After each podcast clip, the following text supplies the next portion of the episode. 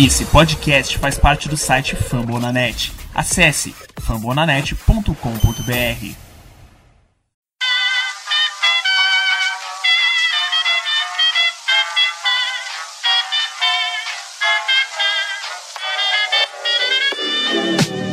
Mais uma rebatida forte. E ela tá fora daqui! Uau! E ela descendeu! É home run! Aquele abraço!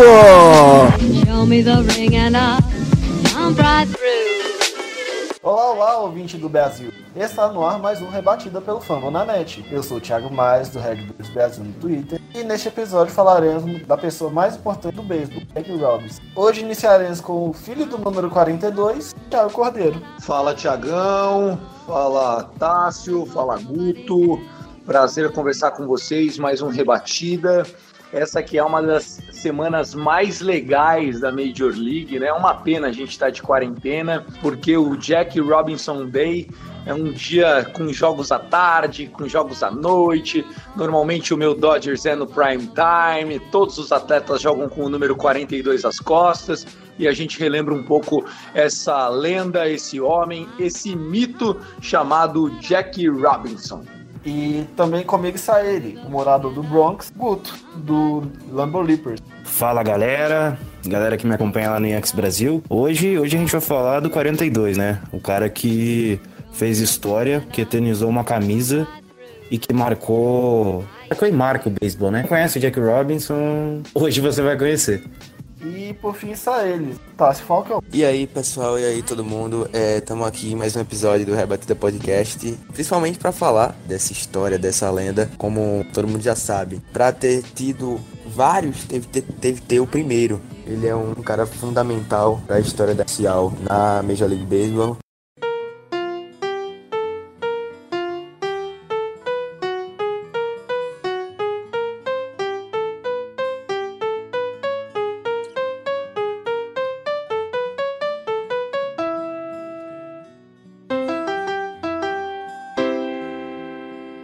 E o Fambonanet tem 45 podcasts que engloba NFL com Fambonanet, basquete com Noaro, beisebol com a gente, o esportismo e toda a sua gama de podcasts com as franquias de NFL, NBA e MLB. Você pode ouvir a gente no Spotify, Deezer, Google Podcasts, Apple Store e em qualquer outro agregador de podcasts da sua preferência. E tem também matérias no site. Ouve a gente.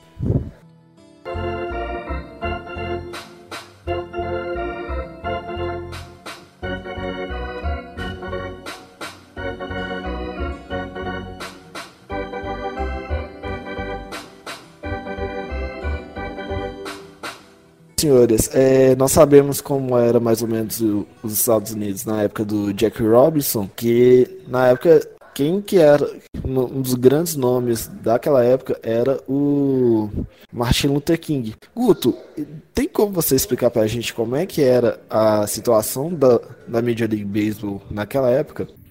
Então, pra quem não sabe, é, lá atrás não existia é, jogadores negros no beisebol. O beisebol ele foi, ele nasceu há muito tempo, é o esporte mais antigo dos quatro. E naquela época o Jack Robinson ele jogava num time chamado Kansas City Monarchs, que fazia parte das Negro Leagues, como eles chamavam. Naquela mais especificamente fazia parte da Negro American League, que depois entrando, né, depois alguns times alguns times permaneceram, outros times acabaram e no final ele no final se juntaram com a MLB que virou uma coisa só. Mas era uma coisa do tipo assim, eles não podiam pisar em um campo de beisebol de times hoje que a gente considera tradicionais, que eles eram xingados, é, surrados, enfim, co- coisas desse nível. Era um nível bem baixo, bem baixo mesmo. Inclusive, se vocês puderem, assistam o filme dele, o 42, que é a história dele. É, tem uma cena que o pai, ele começa a xingar o Jack que tá jogando, né? De, de macaco, de negro, daquelas ofensas. E o filho começa a xingar junto. Então, assim, era, era esse o nível da, dos xingamentos, porque eles se espelhavam, né? As crianças se espelhavam nos adultos e, enfim, era uma era um caos total. Era, era assim, é- era até nojento de falar, mas, cara, foi um período assim, foi, ele, ele revolucionou, né? Ele recebeu a oportunidade no Brooklyn Dodgers, que hoje é o Los Angeles Dodgers do, do Thiago. E o resto, o resto é história. Tássio, como é que era o início da carreira do nosso querido Jack Robinson? Lá ainda pelo, nas Negro Leagues, jogando pelo Kansas City Monarchs.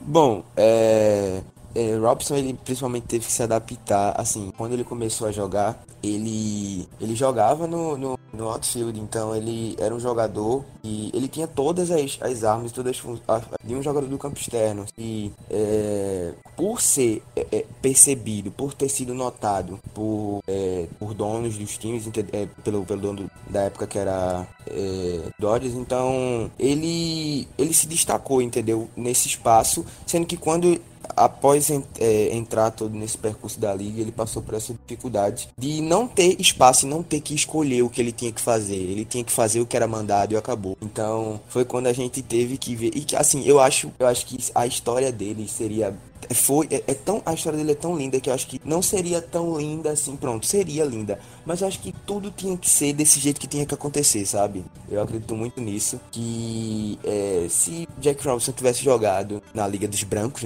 se ele tivesse jogado na Liga dos Brancos jogasse no, no campo central entendeu? É, é a gente não, não é, eles porque quando você joga no campo central você não fica próximo da da, da, da torcida, né? Você não fica muito próximo das pessoas e você ali no infield, principalmente na, na, primeira base, você tem você fica muito próximo. Então, por isso, como o Guto falou, né, que ele sofria muito. Então, é, diga aí você joga, você jogar num, num estádio cheio, somente no final do World Series e as pessoas te chamando de tudo que é não, né? Então, é, é, é eu nem, nem, nem, consigo me concentrar. Então, é, é, acredito que eu acho que ele seria a pessoa certa para o papel certo, entendeu? Então, para mim ele é o ele foi o primeiro e soube ser o primeiro, entendeu? Esse é o que esse é o que é mais importante que leva que deve ser o mais importante ser citado, porque se não fosse ele, outra pessoa teria teria outro primeiro se não fosse Jack Robinson, mas ele ia ter a mesma coragem que Jack Robinson teve, entendeu?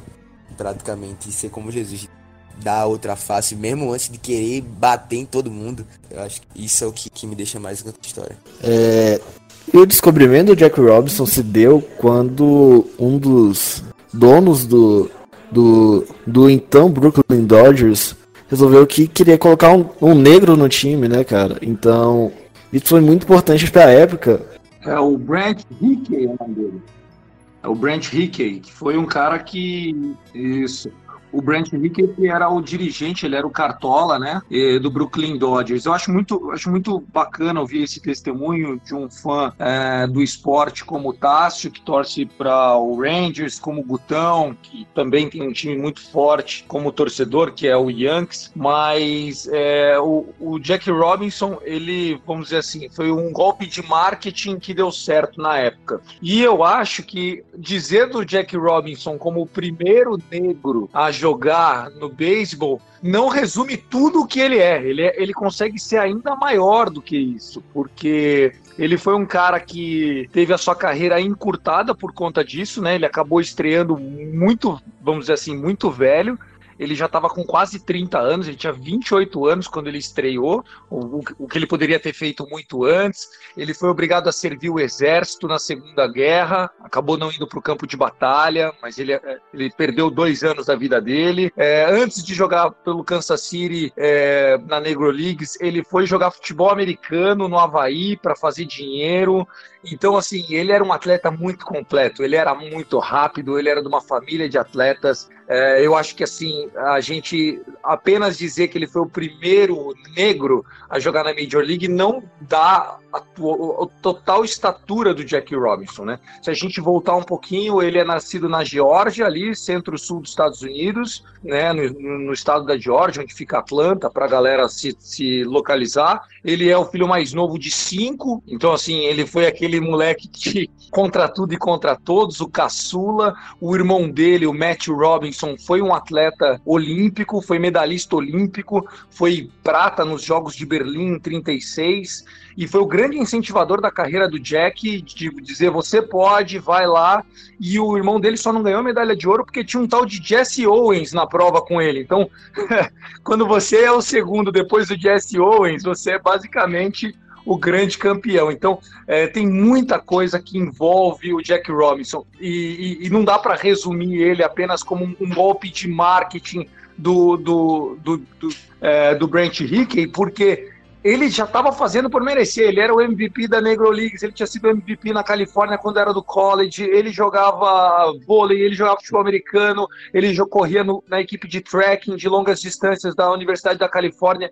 Ou seja, seria burrice se o Dodgers não colocasse ele em campo. Tanto é que ele foi o Hook of the Year no ano 47, quando ele estreou, ele foi o MVP em 49, uma carreira rebatendo acima de 300, rebatendo 311. É, é, é, mágico, né? É mágico. A gente não consegue ter noção do tamanho do atleta que é o Jack Robinson. Eu diria que ele seria uma espécie de Ken Griffin Jr., só que com a diferença que o Griffin Jr. estreou com 19 pelo Seattle Mariners e a gente só foi ver o Jack Robinson em campo com 28. Pelo menos é assim que eu, que eu, que eu tento encarar, assim, um cara do tamanho do talento do Jack Robinson, entendeu? Não sei se vocês concordam. Concordo plenamente. O Jack Robinson, é, ele é um símbolo de uma, de uma era, como eu falei, até politicamente. Na época se falava muito da segregação racial dos Estados Unidos e é sempre bom lembrar que o, na época dele, quando cantores tinham que se identificar nas rádios, é, a escola que, que eles eram, que eles vinham por conta de, ah, se esse cara é branco, eu vou falar, é, as pessoas vão me ouvir, vão ouvir a rádio, se a cara é negro, vão me, ouvir minha rádio e tal. Existe essa segregação nos Estados Unidos, principalmente no sul dos Estados Unidos, lá onde que o, que o Jack surgiu, né, que ele é da Georgia, então os Estados do Sul ainda tinha esse essa conotação ainda. Mas, para mim, Jack Robinson é um cara excepcional de, desde a chegada dele.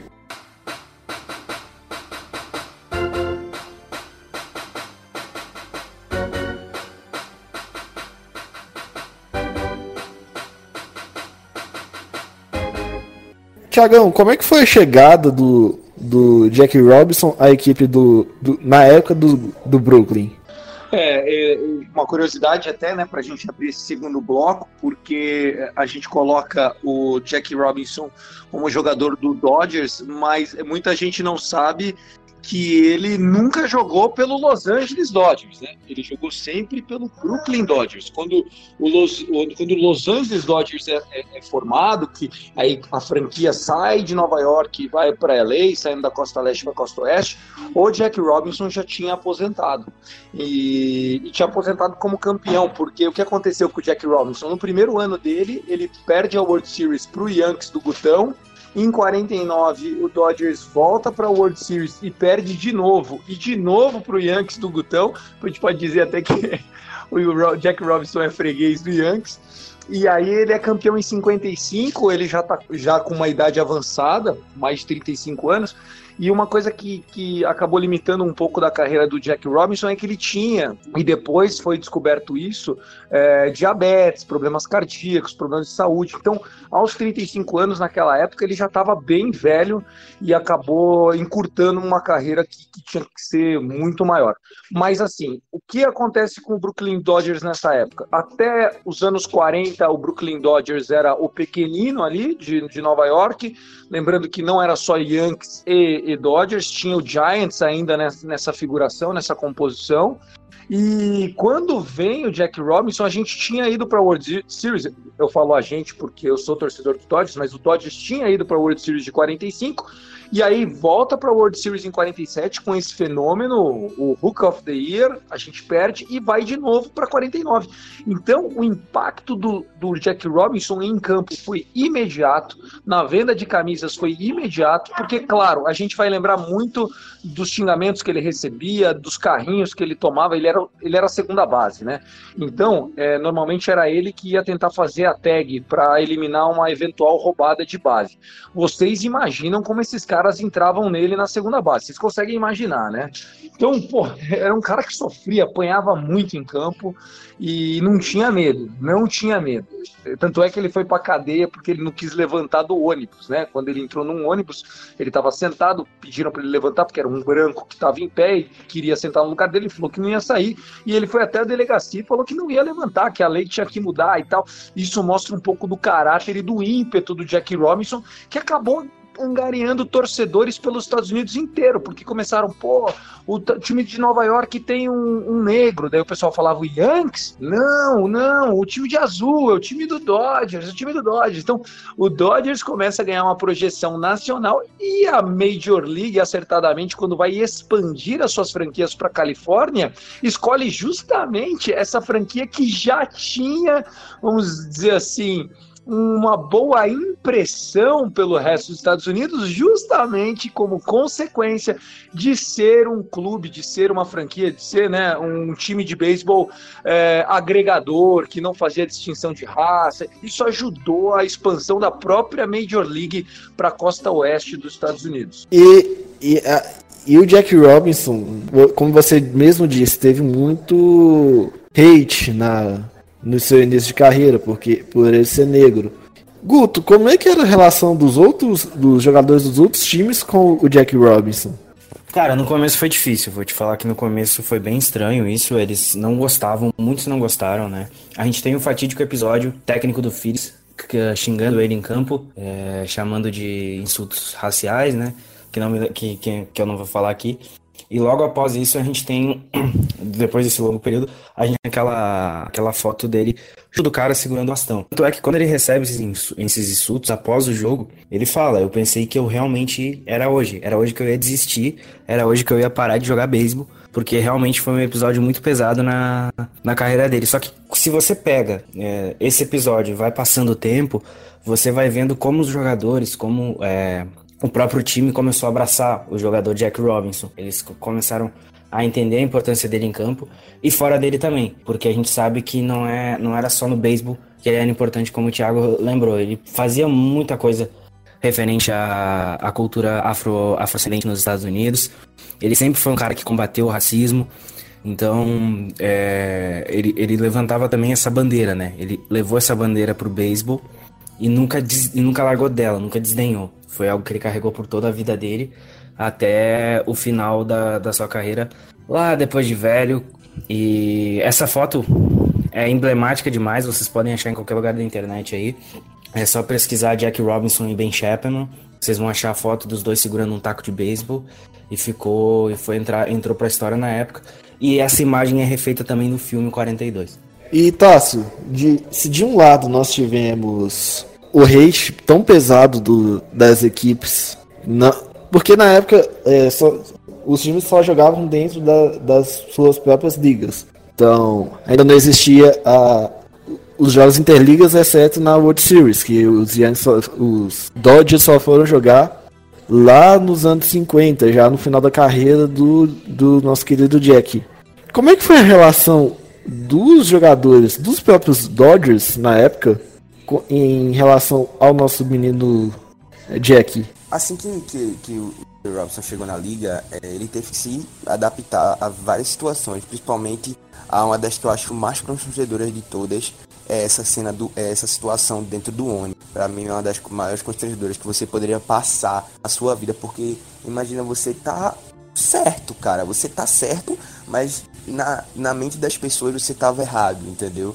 Então é, é muito. É, era, era totalmente uma distorção de valores. Então, é, quando o, o Jack chegou na liga, assim, inicialmente, o, todos os jogadores da, do, do Brooklyn Dodgers ficaram tipo, ah, o cara é negro, não sei o que. É, principalmente ele teve alguns problemas com os jogadores que, tipo, não queriam jogar com ele, né? Alguns jogadores da equipe não queriam jogar com ele. Sendo que, é, mesmo quando você pensa, cara, é, eu não gosto de, dessa pessoa, mas quando, quando quando, você, tipo, cara, eu não gosto dessa pessoa, mas você tá com ela em algum trabalho de equipe, em alguma qualquer coisa, e você vê o seu companheiro de equipe numa situação totalmente desconfortável, de tipo, de sofrer algum preconceito, qualquer coisa, por estar do lado dele, você automaticamente o nosso instinto é defender o nosso companheiro. Então, em alguns momentos, é, é, jogadores, alguns jogadores de Dodgers, como se, a, passaram a conviver com o Jack, é, foram julgados também por defender o companheiro. Cara, vocês estão. O cara é negro, sim, mas ele é meu companheiro de equipe, então, sabe? Então, é, é, é, eles não, não, não deixavam de ser racistas, os próprios companheiros de, de, de, do Jack Robson. E, tipo, eles sempre deixaram claro que eles eram racistas. Que quando se trata do seu instinto de, de defender de quem tá do seu lado, entendeu? No caso, no sentido de ser seu companheiro, é, você acaba tendo que se você eles para eles foram para eles né não deveria ser difícil mas para eles pelo, pelo pela distorção da época era difícil ter que se adaptar com um negro jogando comigo entendeu? Jogando entendeu? Junto junto, junto da gente. É, com o tempo é, é, Jack teve que se acostumar com isso e os próprios jogadores da equipe se acostumaram com ele também. Uma pessoa extremamente importante para essa integração do Jack Robinson no, nos Brooklyn Dodgers foi o próprio capitão do time que apesar de ser da sulista, que era da região que mais tinha esse, digamos, racismo encravado, porque não vou entrar, não vou entrar em tantos fatos históricos assim, mas o Pee Reese foi o cara que fez que o, o, a equipe começasse a aceitar o, o Jack Robinson como jogador, independente da sua, sua raça também. Então, tanto que ele, ele é o responsável pela pela histórica frase do. Histórica frase. Ninguém nos diferenciar pela, é, pela pele, só, somente pelo número da nossa camisa. Que é por isso que a, a número 42 é aposentada pela Major League Baseball. E Tiagão, Tiagão, uma coisa que também a gente tem que colocar, né, é que é, se, o, se o Jack Robinson fosse um jogador mais ou menos, eu não sei se ele teria todo esse compromisso do vestiário com ele. E eu vou explicar por quê. Porque, querendo ou não, cara, o Jack Robinson, quando ele chega no time do Dodgers em 47, ele já chega com um puta do impacto, rebatendo quase 350, com mais de 980 de field, ou seja, ele quase não errava. E na época, né, os jogadores de infielder, eles não eram como é hoje hoje, onde são poucos erros e tal. Então ele já veio com uma, uma qualidade de Gold Glove, rebatendo melhor do que qualquer um do time. Então, é, lógico, no começo, o vestiário, a hora que ele ia tomar banho, os caras meio que saía do chuveiro, ficava naquela coisa. Mas aí não foi só o Piuí, todo, todo mundo começou a ver que o cara, porra, era uma estrela. E aí entrou naquele consenso é melhor a gente esquentar a costa do Negrão, porque ele faz parte desse time, é ele que vai nos ajudar a voltar para uma World Series. E aí foi. Então, é, eu não sei se o Jack Robinson não. Isso eu estou fazendo uma provocação com vocês, eu não sou o dono da verdade, apenas para a gente refletir junto nesse episódio do Rebatida Especial Jack Robinson. Será que se o Jack Robinson não fosse tão diferente, será que se ele não fosse tão espetacular dentro de campo, será que ele não teria sofrido ainda mais? Será? Eu acho que ele só conseguiu todo esse apoio justamente porque dentro de campo ele roubava mais base que todo mundo, ele rebatia com força, ele rebatia para a média, ele defendia como ninguém. Enfim, é um sentimento que eu tenho ao estudar um pouco da história do Jack Robinson. É, ele era um cara difícil, ele foi um cara que serviu o exército, ele era um cara sem papas na língua, ele não era um cara, vamos dizer assim, ele não era uma diva no vestiário, não era uma diva, mas também não era o jogador de grupo, não era o Ronaldinho Gaúcho, amigão, vem aqui no pagode e tal, não era. Então ele muito ele foi defendido até por conta da qualidade dele como atleta. Não sei como vocês encaram isso. Eu acho que vou fazer um paralelo com um jogador da NFL, que no caso é, foi também o primeiro negro a jogar na NFL, que foi o Ken Washington. No caso, eu acho que se ele tivesse no, é, uma carreira parecida com o Ken Washington, que foi uma carreira não tão grande assim, porque ele começou no Hollywood Bears, entre esse jogador que eu estou citando, na, numa liga paralela à NFL, depois que ele chegou à NFL pelo Los Angeles Rams, eu acho que, apesar de tudo, ele não, ele não é tão lembrado como um grande cara, como foi o, o Kenny como é o Jack Robinson. O Jack Robinson tem uma qualidade que ele era muito bom já nas ligas negras.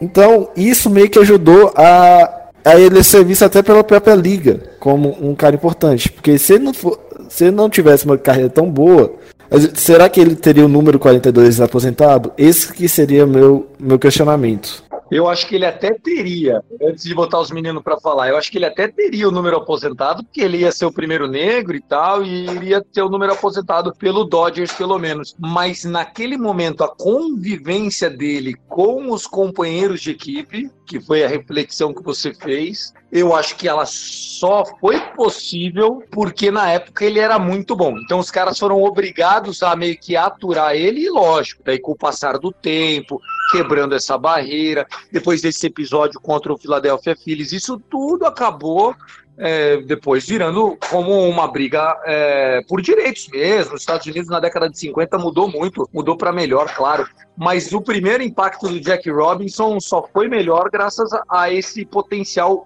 dentro de campo dele. É, o Jack ele teve uma, uma, uma carreira espetacular, além de ser um cara extremamente talentoso. Ele tinha uma personalidade muito forte. Ele era um cara que não gostava de levar desaforo para casa.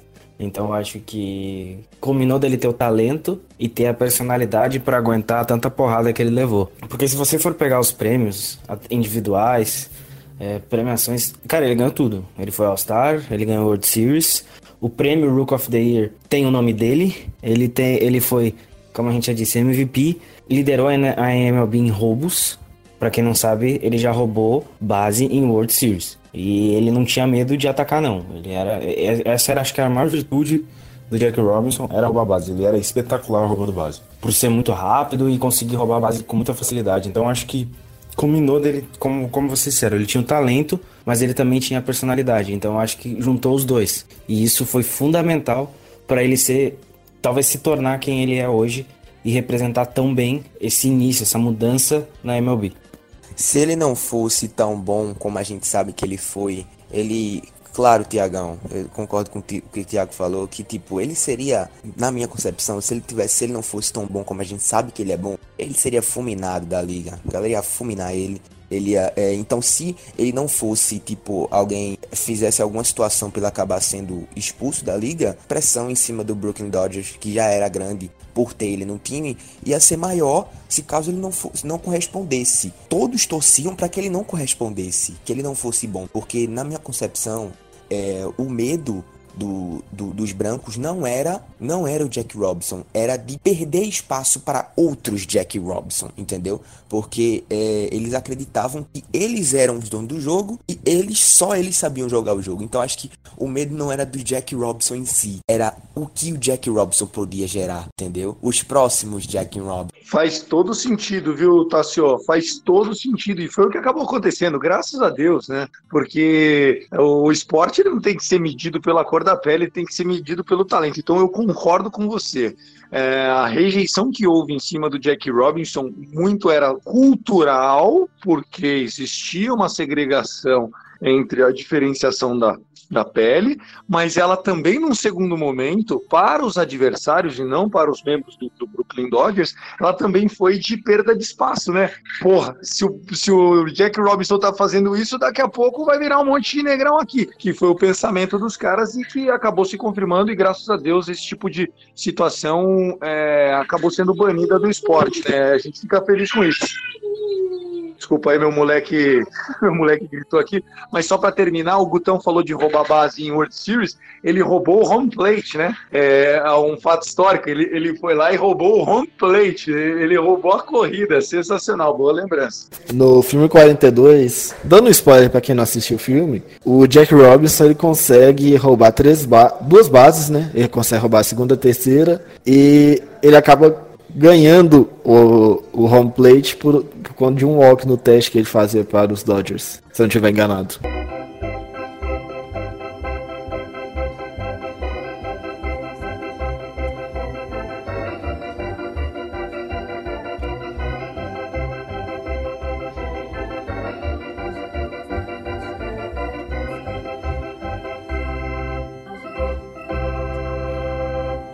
Senhores, vamos passar para o terceiro bloco e falar de algumas estatísticas importantes do, do Jack Robinson. Como o Guto devia falar no último bloco, uh, o Jack Robinson ganhou. Ele tem o um nome no prêmio de, de Rookie of the Year, de, ele tem a camisa do 42 aposentada. E continuando, Guto, Guto, qual, Você pode poder falar pra gente algumas estatísticas importantes do Jack Robinson durante sua passagem pelo, pelos Dodgers? Então, cara, ele foi seis vezes All-Star, 1949 até 1954, campeão da World Series em 55, MVP da Liga Nacional em 49, Rook of the Year em 47, ele foi o primeiro a ganhar esse prêmio. Ele foi uh, campeão de rebatida, né? Conseguiu ter a maior porcentagem de rebatida em uma temporada em 49. Liderou a MLB em roubo duas vezes, 47 e 49. Tá no time do século da MLB e com 77,5% dos votos ele entrou no Hall da Fama em 62 além de ter, não ter menos de 30% de aproveitamento no bastão. Ou seja, ele é incrível e muita gente é, o considera como o maior jogador de todos os tempos. Por, por, não só pelo dentro de campo, mas fora dele pelo que representa, né? Pelo que ele representa, ele pode, mas eu acho que em termos de, em termos de talento, tivemos outros jogadores com muito impacto, né? É, mas o Jack Robinson foi com certeza aquele once na generation, né? Foi um cara que surge a cada 10, 15, 20 anos. E tanto é que em 2020 nós temos aqui quatro caras gravando um programa especial para ele, né? Isso, isso só mostra a relevância e a grandeza desse atleta icônico do esporte. É, alguns fatos importantes, que eu acho que seria legal também falar, é quando o Jack Robinson, a única vez que o Jack Robinson não estava concorrendo a nada, não teve votação em nada, foi o ano de 1955, que ele, justamente o ano que os Dodgers foram campeões da World Series. E nos outros anos, o, em 1947, no ano que ele começou, ele ganhou o Rook of the Year. E em todos esses outros anos, e em 1954 ele foi All-Star. Nos outros anos, ele foi. Ele teve votações para MVP. Em 1948 ele ficou em 15 Em 1940, 1940 1950 também ficou em 15 Em 1951 em sexto, 52 em sétimo, 1953 em 12 e no último ano da carreira dele ele ficou em 16 Óbvio da, do ano de 1949 que ele ficou em primeiro. Em dois anos, em 1947 e em 1949, ele foi o cara que mais somou base na Liga Nacional, tendo 29 em 1947 e em 37 na, em 1949. E outro fato importante também, que eu acho que é bom a gente citar, o número de strikeouts dele, que era relativamente baixo, ele teve 291 strikeouts na carreira. O Bryce Harper, como, dando o exemplo de um jogador atual, ele já passou dos mil strikeouts. Então, o Jack Robinson era realmente muito bom. Tá, você quer trazer algum, mais alguma estatística pra gente? Não, é, eu só queria falar, é, complementar um pouco essa estatística do strikeout, que, tipo, é muito surreal. Era simplesmente conversando aqui, ele era um cara diferente, entendeu? Então, é, é simplesmente ele tinha menos de. É, acho que é, hoje em dia, acho que é raro um jogador ter menos a média de que teve, ele tinha menos de 40 é, é, strikeouts por temporada. Então isso é realmente é, é, é, algo. Porque naquela época a gente não pode comparar o beisebol de hoje com o beisebol de antigamente, que as coisas mudaram completamente. Podemos dizer que hoje é muito mais difícil jogar beisebol do que como era antigamente, no sentido de, de técnica, de novas. É, tudo, tudo no jogo é mais diferente. Tudo é o mesmo, assim, sendo que toda a estrutura, assim, técnica, tática, de todo, todo estudo assim em relação ao beisebol mudou em relação de lá para cá. Os jogadores vieram melhorando. É, também tem que contar a situação de, tipo a, a, situação também como vivia antigamente, né? A situação de, dos campos de antigamente é diferente dos campos de hoje, então jogadores com salários muito maiores, então é, é tem que tem que enaltecer a história dele porque ele foi um cara que tipo podia muito bem jogar nos dias de hoje e ser um jogador de ponta também. Então, ele é um jogador que ele, ele se encaixaria em qualquer tempo, qualquer linha do tempo da história do MLB. Eu acredito que ele se encaixaria muito bem em qualquer linha do tempo da história da MLB, porque é um jogador simplesmente que nasceu para jogar na liga sempre. Então, por isso que eu acho muito importante ele ser lembrado dessa forma, dessa maneira. Então, auto, como já mencionaram, autor ele, ele na carreira toda ele roubou 191 bases, entendeu? E a, a que ficou assim marcada para a história foi essa da que ele roubou o home plate na World Series. E outra, é, a gente está falando de 191 bases roubadas, que atualmente já é um número alto, mas que para a época era, era, algo absurdo, porque ele não, não existe, tipo assim, não é que não existia o roubo de base, mas o roubo de base ele não era tão comum. Então veio a, a, aquele, aquele, aquele negro, uma explosão absurda, muito mais rápido que média. É fantástica essa história. E sobre os 290 strikeouts na carreira, né? A gente tem jogador aí que, que toma 200k em um ano, pô, né? Que em um ano toma 200k. Aquele Chris Davis do Baltimore Orioles, se bobear, ele teve ano de 200k na carreira. Eu não tô com o computador na minha frente, mas é bem possível que tenha tomado. É algo realmente impressionante a figura do Jack Robinson. A gente já tá no último bloco e eu queria também levantar uma outra pauta que eu acho muito importante e a gente não fala tanto sobre o Jack Robinson, que é sobre ele ter sido um dos embaixadores no combate às drogas nos Estados Unidos. Porque ele teve um filho dependente químico que morreu jovem e ele também teve na sua vida uma marca de ser um dos embaixadores ao combate aos entorpecentes, à bebida, ao álcool nos Estados Unidos. Também fez esse papel. Então você vê que é um cara completo, né? É, contra o racismo, é, a favor da igualdade das pessoas, aos direitos humanos, independente da cor, ao combate às drogas, atleta do século, é, no time do século, All Century é, Team da Major League. Puxa vida, Jack Robinson é um cara atemporal. O Tássio definiu muito bem. Ele jogaria em qualquer tempo, em qualquer década da Major League Baseball. É, só para complementar o que o Thiago falou, é, Chris Davis tem simplesmente 1835 strikeouts história da sua carreira, sendo 219 strikeouts em 2016 pelo Baltimore Orioles. 1.800, nossa senhora, 1.800, Tássio. Então eu não tô errado, esse ano de 200k aí realmente aconteceu. Como é que é? Como é que é? Eu não ouvi, cortou. Quantos strikeouts? 219 em 2016. Em 2016. Uh, uh, eu posso puxar o um número de um jogador ainda mais novo? O Aaron Judge, que é um dos ídolos do Guto atuais, e tem uma incrível marca de 543 strikeouts. Eu vou te bater, vou te caçar, cara. O, o, o Aaron Judge tem na carreira 543 strikeouts. Em 2017, o ano que ele teve 52 é, home runs, ele teve 208 strikeouts. Caraca, e, e, ele não é um ídolo só do Guto, né? Ele é um ídolo para mim também. Eu acho o Aaron Judge um baita jogador, mas só enaltece ainda mais a disciplina de home plate, né?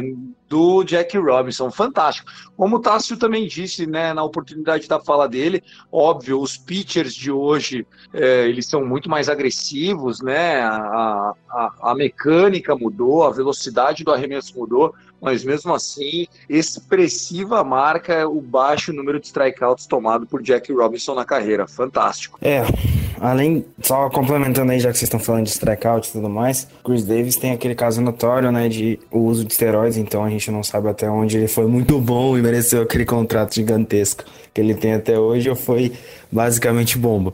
Mas, para complementar então sobre o Jack Robinson, infelizmente ele veio a falecer aos 53 anos de idade por complicações, né? Como a gente sabe, ele tinha de diabetes. E no mesmo ano ele foi eleito para a fama, juntamente do Bob Feller, arremessador do Cleveland Indians, que teve uma, uma declaração muito polêmica na época que disse que certa vez que o físico de jogador de futebol americano faria, que, faria com que o Jack Robinson não rebatesse uma bola sequer. O resto a gente já sabe. É, também para pra eu vou deixar essa numeração aqui, também não vou puxar a sardinha, tem um jogador do próprio meu time, né?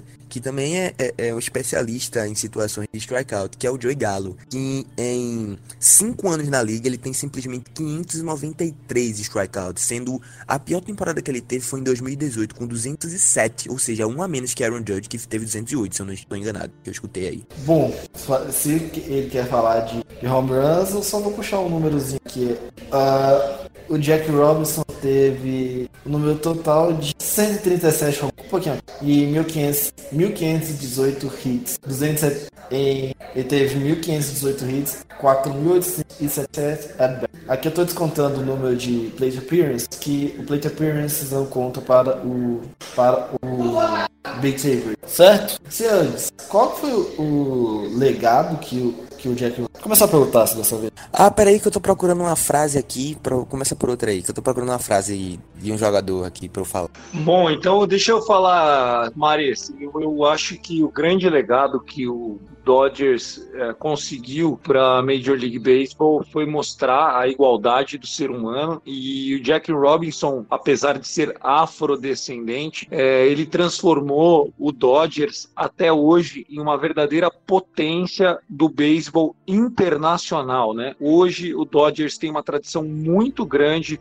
de trazer jogadores asiáticos, é, sejam japoneses, como a gente já teve, o Hideo Nomo, a gente já teve o Darvish, a gente já teve agora o, o, o Ryu, coreano, que, que, que trocou de ares, foi para o Blue Jays. A gente tem esse mercado na Ásia muito forte, porque o Dodgers sim tem coragem de, de quebrar barreiras e fez isso na década de 90. A gente tem uma tradição de jogadores mexicanos, com o Fernando Valenzuela, que a gente já falou no episódio passado passado, e a gente trouxe até o Adrian Gonzalez na, na década passada do, do, Boston Red Sox. O Dodgers tem um legado de trabalhar com jogadores é, latinos, jogadores caribenhos, como, é, como marca, né? A gente sempre tem esses jogadores, a gente tem olheiros espalhados né, em todo o Caribe, toda a América Central, na Venezuela e tal. Então eu acho que o legado do, do Jack Robinson hoje para o Dodgers ainda é colhido esses frutos, porque o Dodgers Dodgers não tem medo de arriscar em jogadores do mercado internacional. Pelo contrário, não é que não tem medo, tem obrigação para manter a sua tradição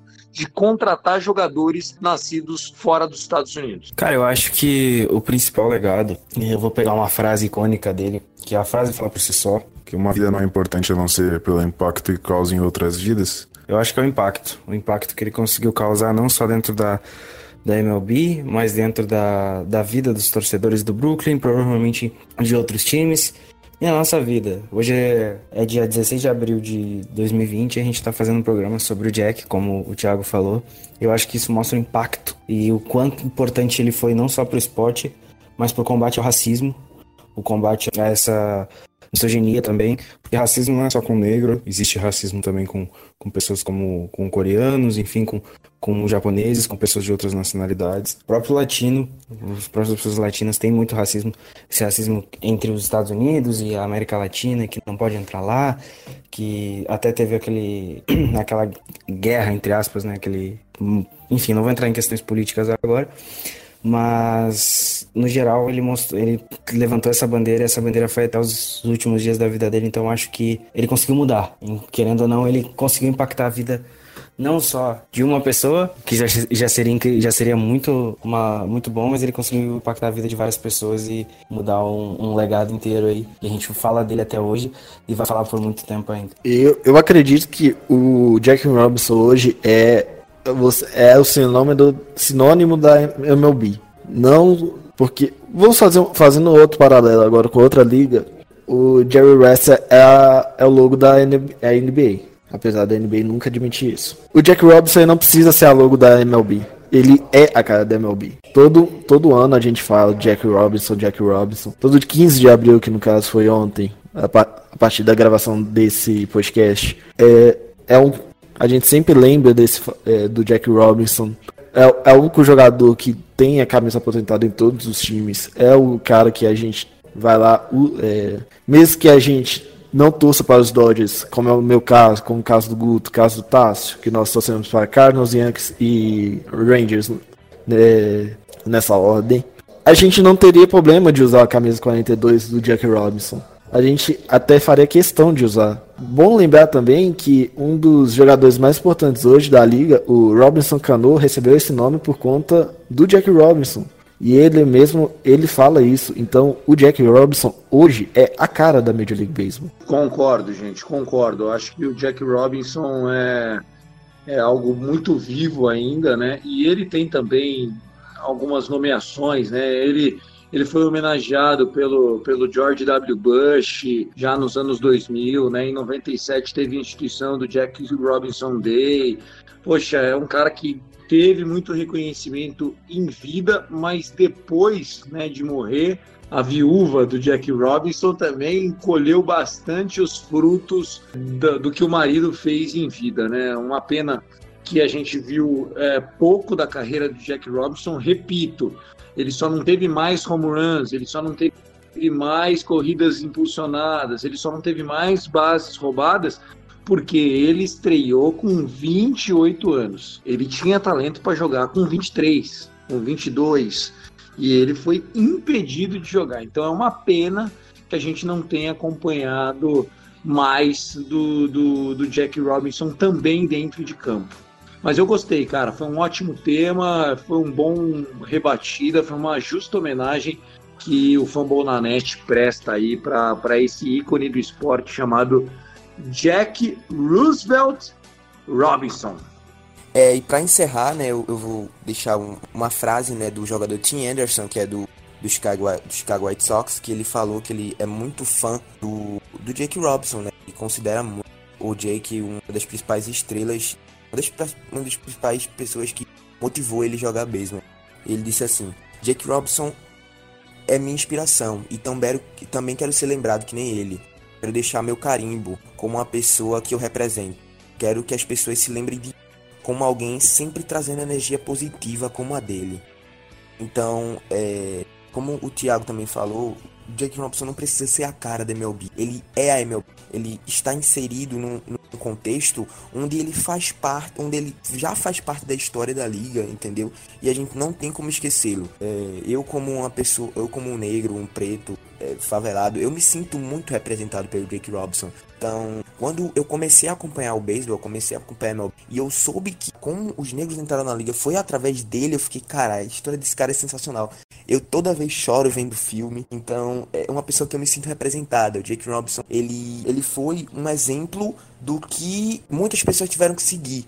Então, é, como tem um episódio icônico de Todo Mundo Odeia o Chris, onde Terry Chris, que é o, o, pai de Chris na história, né, Julius, ele fala pra... Porque eu acho essa série uma série sensacional. Muita gente percebe só como uma série de comédia, sendo que por trás de Todo Mundo Odeia o Chris tem toda uma simbologia, tem toda é o que Chris Rock quer passar, que não é só comédia, no fundo você tem uma ideia não só pelo racismo, só pelo preconceito que Chris sofreu, mas também por toda uma história é, por trás. Então, é toda uma simbologia em relação à história dos negros. Quando o pai, tem um episódio que o, o, pai de Chris, eu acho que o Danilo vai procurar e vai achar que episódio é esse, vai colocar na descrição aí pro pessoal assistir essa parte, deve ter no YouTube. Quando ele fala assim, e se fulano de tal tivesse desistido? Se, entendeu? É falando em relação a vários negros em, que se inseriram em vários meios na história, seja na culinária, no esporte, na mídia, e todos eles, todos esses, além de Jake Robinson, que foi no esporte, tiveram que passar por situações constrangedoríssimas. Então, eu acredito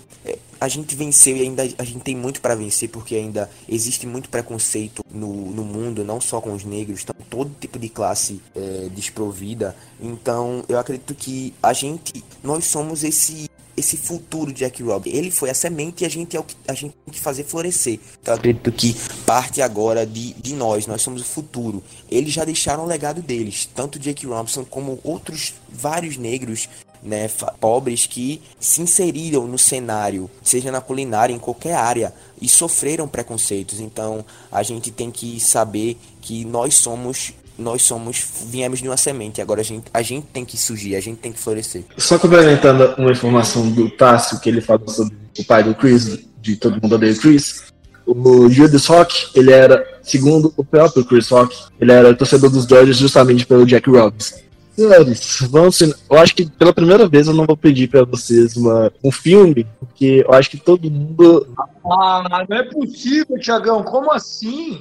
É que eu acho que todo mundo vai querer a, vai, vai indicar o filme 42, se eu não tiver enganado. Ou estou errado.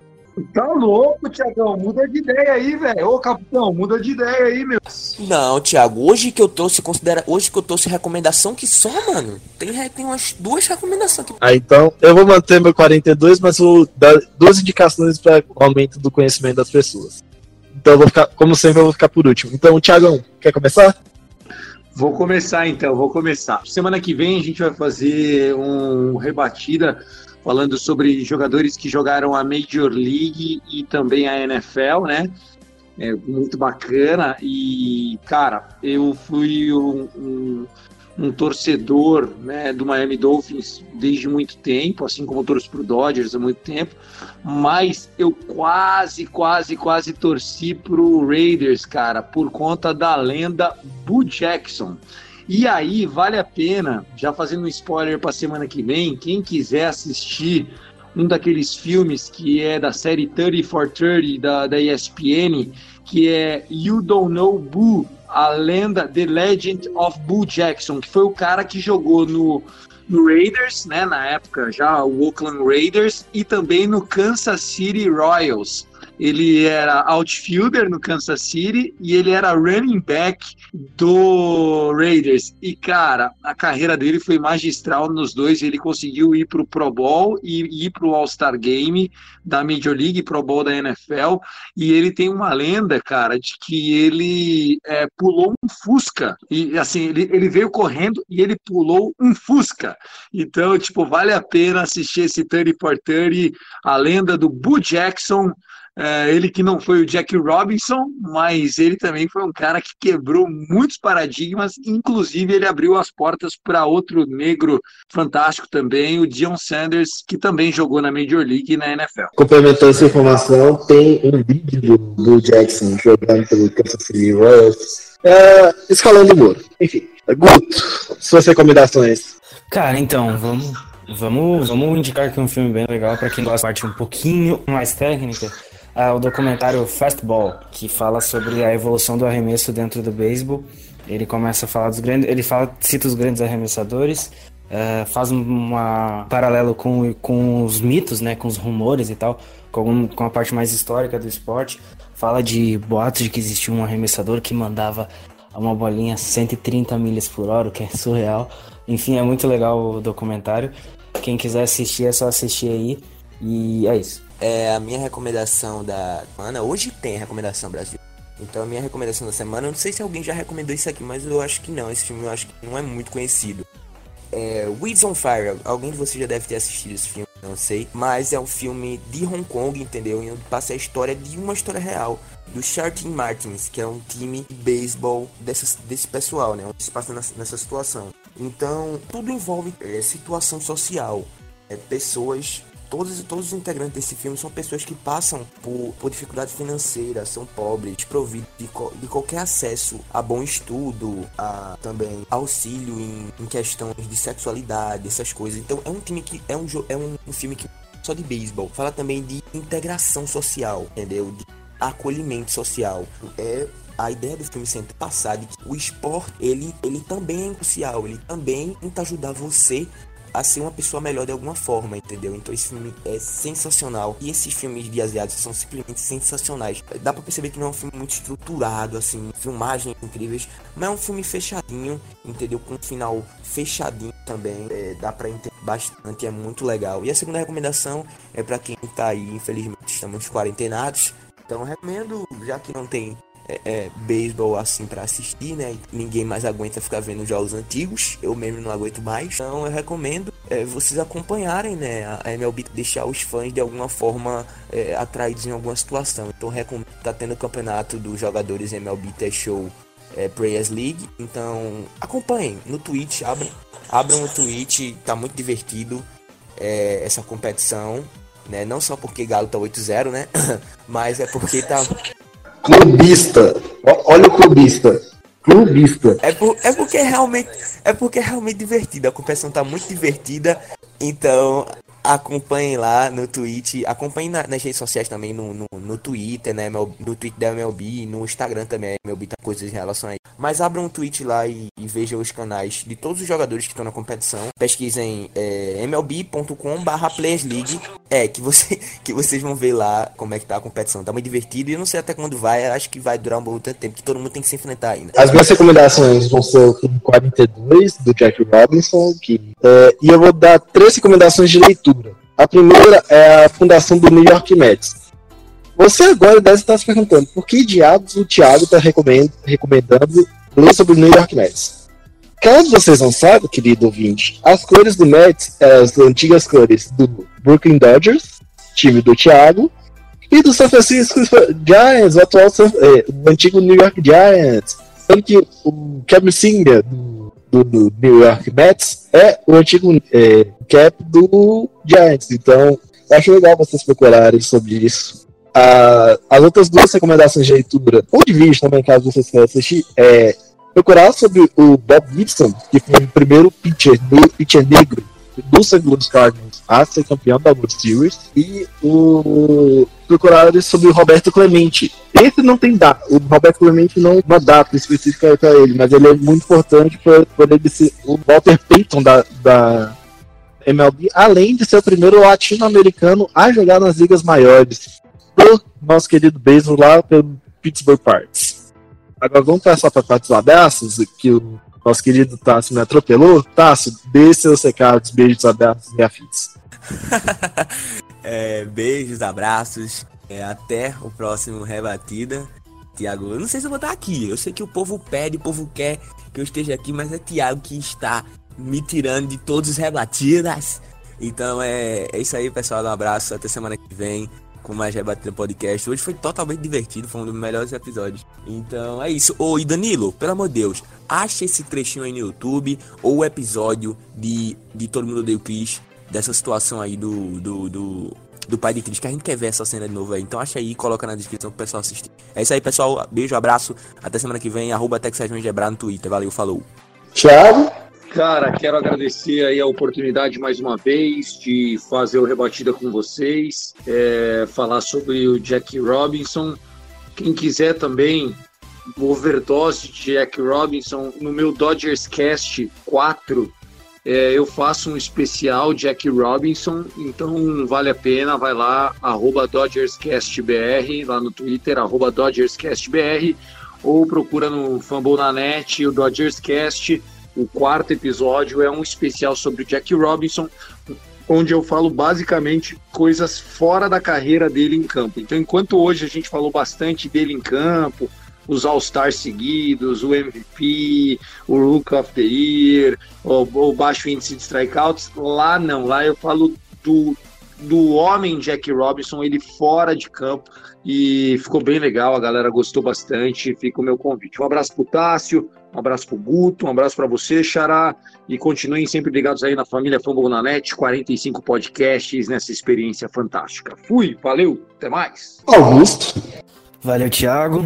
Galera da mesa também, mais uma semana, mais um produto entregue aí pra vocês. Espero que tenha dado para destrinchar, não todo, mas um pouco do que foi Jack Robinson e do que é Jack Robinson pra gente, principalmente. Então, é isso. Se você quiser saber um pouquinho mais sobre a franquia dos Yankees, é Yankees Brasil no Twitter. Quase chegando a 1.500 seguidores, fé. E é isso, até semana que vem. E valeu, galera. Bom, é, meus abraços vão para o pessoal do da que é semana que vem com vocês, queridos. E, então é isso, galera. Esse foi Rebatida. Nós voltamos pro Dugout. Pera, a gente volta pro Dugout, mas semana que vem a gente volta pra Sideline, porque a gente estará com falará de NFL aqui no Rebatida. Então, um beijo, um abraço e até lá.